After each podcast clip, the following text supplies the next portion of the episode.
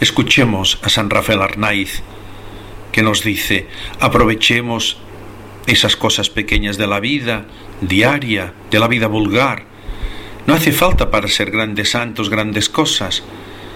Basta el hacer grandes las cosas pequeñas. Os deseo un buen inicio de curso.